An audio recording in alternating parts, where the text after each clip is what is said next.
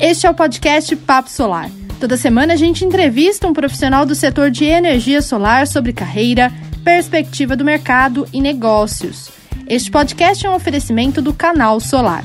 Meu nome é Erika Araújo e neste episódio você confere o papo que eu tive com a Mona Lisa Gomes, que atua como diretora executiva na Frônios. Mona Lisa, primeiro eu gostaria que você contasse como você começou a sua carreira contar um pouquinho da sua história de vida pra gente. Bom, eu vim de uma família simples e humilde, né? A, a minha família é de periferia da, da cidade de São Paulo, né? Então, durante a minha infância, toda a minha adolescência, eu morei em periferia, estudei em colégio público. Aí, aos 19 anos, eu tive o grande desafio de me tornar mãe solteira, né? Então, isso também me ajudou a amadurecer, a crescer muito rápido, né? Você vê ali que tem uma pessoa que depende de você, que não é só você, né? Pagar faculdade, trabalhar, Bom, enfim, em meio a tantas dificuldades e algumas limitações de recursos financeiros, eu consegui é, a minha formação na faculdade, é, sou formada em ciências contábeis, é a minha primeira formação. Eu conquistei o meu sonho de ingressar no mercado de trabalho, então, assim, eu trabalhei em vários outros segmentos antes de começar na Frônios. No meu último ano de faculdade, eu fui convidada a trabalhar na Frônios, na área contábil, né? E, assim, já trabalhei em loja, já trabalhei em comércio, já trabalhei na oficina de costura da minha mãe, já, já trabalhei em empresa de cobrança, enfim, trabalhei em N, em locais diferentes, né? Tô na Front desde 2006 e para mim o desafio foi crescer, né? Era sempre um sonho trabalhar numa multinacional. Na minha família eu sou a primeira pessoa que teve uma formação superior, então meus tios, meus pais, ninguém tinha feito uma faculdade ainda antes.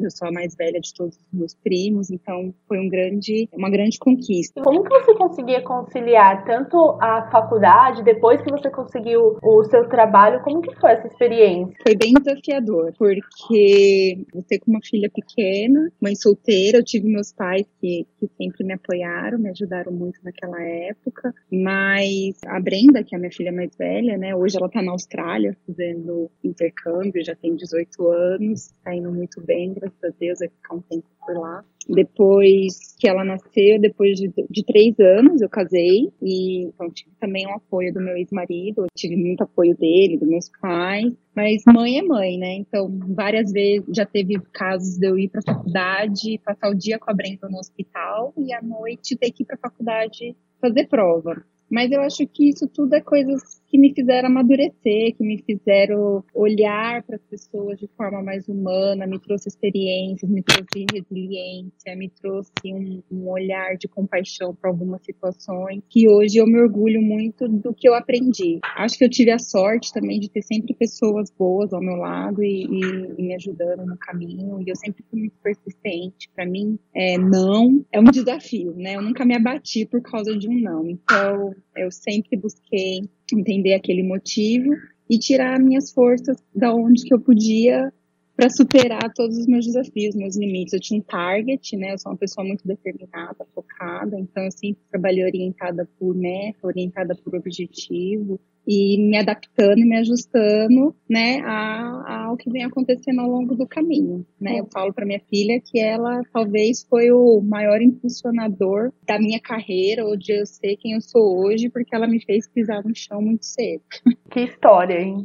E você comentou que você foi uma das poucas que fez faculdade na sua família. Como que foi? Seus primos, que eram mais novos, eles acabaram vendo você como exemplo de uma motivação? Como foi a reação da família? Ah, é, é muito bacana, né? Eu lembro que eu tenho tias que bem mais velhas voltaram para a faculdade, estudaram, tem tias formada agora, que é professora, que antes era costureira e foi buscar objetivos na vida delas. Então eu sempre fui muito bem inspirada inspirada pelas mulheres da minha família, né? A minha mãe, apesar de não ter feito faculdade, nem ter terminado de verdade o ensino médio, ela sempre foi muito batalhadora, um exemplo para mim. Então eu tenho essas tias que também tiveram sempre presente na, na, minha vida, que mudaram a vida delas, não se acomodaram, né? Passaram também por dificuldades e foram buscar. Então tinha tias que trabalhavam como costureira também. Então tem uma que hoje é professora, né? E é uma excelente professora. É, outra que é, é, enfermeira, né? Então elas foram buscar uma formação, foram buscar um estudo. E meus primos, a gente tem uma relação muito próxima, né? Então sempre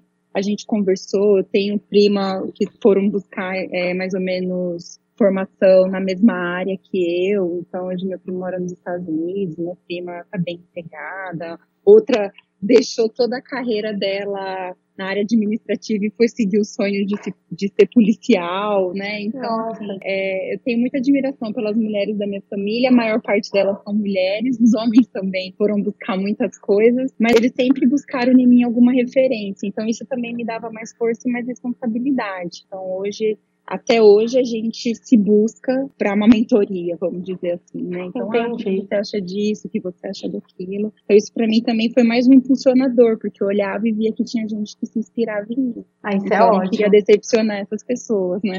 Com certeza, né? Acaba motivando a gente no dia a dia buscar por mais conhecimento, até mesmo quando pergunta-se algo e a gente não tem o conhecimento daquilo e você quer passar. Pesquisando aqui, eu vi que você hoje, então, é presidente da, da você mesmo comentou. Eu gostaria que você contasse um pouquinho como que está sendo essa experiência, como que você vê essa posição, você enfrentou desafios para chegar até aí, como que você lida no dia a dia? Bom, a Frônios, no final de 2016, me fez convite para assumir a presidência aqui no Brasil. Até então, esse posto era ocupado por homem e austríaco, né? Então, eu tinha o grande desafio de ser a primeira brasileira a liderar a empresa aqui no Brasil, mulher, negra, que eu também tenho muito orgulho disso, né? Então, é, posso dizer que inicialmente foi um grande desafio. Por quê? Porque a gente trabalha no mercado, a Frônios ela tem três unidades de negócio, né? Energia solar, carregadores de bateria e a soldagem. E falando, por exemplo, no mercado de soldagem, ele é um mercado estritamente machista engenheiro. Em solar eu já não enfrento tanta essa diversidade, eu não percebo, eu não sinto isso. Até acho que por ser um mercado novo, um mercado futurístico, então ele é aberto, né? Ele é um pouco mais receptivo, né? Ele é um mercado de onde as pessoas estão buscando alguma alternativa, seja um eletricista que, que perdeu o emprego e agora busca uma alternativa, seja um engenheiro que tem uma perspectiva de futuro diferente, tem N profissionais dentro desse mercado, né? E assim, às vezes não é fácil, né? Você escuta alguns comentários que às vezes são sexistas e, querendo ou não, as pessoas não fazem às vezes nem de maldade, está tão embutido ainda na sociedade que a, a, gente ainda não percebe quanto ela ainda é machista e conservadora, né? E, a, e às vezes a gente pensa que os cargos cargos femininos são atrelados às funções básicas de mulher, né? Então, assim, eu tento sempre observar, às vezes tem alguns preconceitos que estão implícitos, tem alguns jargões, mas eu me posiciono, eu busco sempre me posicionar de forma assertiva, coerente, e aí, de toda forma, sem deixar de perder a elegância e a minha feminilidade. Eu acho que não somos melhores nem piores, somos apenas diferentes, como você colocou. O trabalho precisa ser feito né? Então, quem estiver sentado ali na cadeira, seja homem ou mulher, tem que entregar o que a, a matriz espera lá fora. Então, eu, eu, não me abalo. Sei que isso, como eu disse anteriormente, eu sou orientada por objetivos, por, por targets, né? Então, eu sou bem focada. Verdade, ótima forma como você lida com essa situação, porque tem que ter muita paciência e muito autodomínio, né? Para quando alguém faz um tipo de comentário que você fala, poxa, eu estudei, eu batalhei, eu entreguei os resultados e mesmo assim continuo a ser questionada somente por ser mulher ou até por ser mais nova. É, eu acho que os desafios para as mulheres no mercado de trabalho, eles são diários, né? Tem as mulheres família, estudo, elas têm as empresas, né? No meu caso, para liderar, então eu lidero famílias também. Né? Então, eu lidero uma empresa com mais de 100 pessoas e eu vejo famílias. É, e para equilibrar tudo isso, que eu também sou um, um, ser humano, eu não posso vestir uma capa e ser uma super mulher. Eu acho que eu, eu respeitar também a vulnerabilidade, porque o homem, né, vamos dizer assim, a gente, quando compara o homem e a mulher, a impressão que a gente tem é que eles não falham. E para a mulher é, é, equilibrar esse, esse papel, né, de ser mulher, de ser mãe, trabalhadora, e eu acho que ainda, de alguma forma, a sociedade não permite que a mulher fale em nenhum deles, né? É muito árduo ser reconhecido como mulher. E aí eu acho que eu não posso dificultar isso ainda mais. Então, as coisas que acontecem, elas acontecem. Agora, a minha decisão, a forma como eu lido com, com isso, é que vai trazer um resultado diferente. Então, eu não me importo, eu não me abalo, porque eu sei quem eu sou, né? Eu sou maior que algumas dificuldades e eu busco é, é, é, também referências ou suporte em outras onde eu não posso.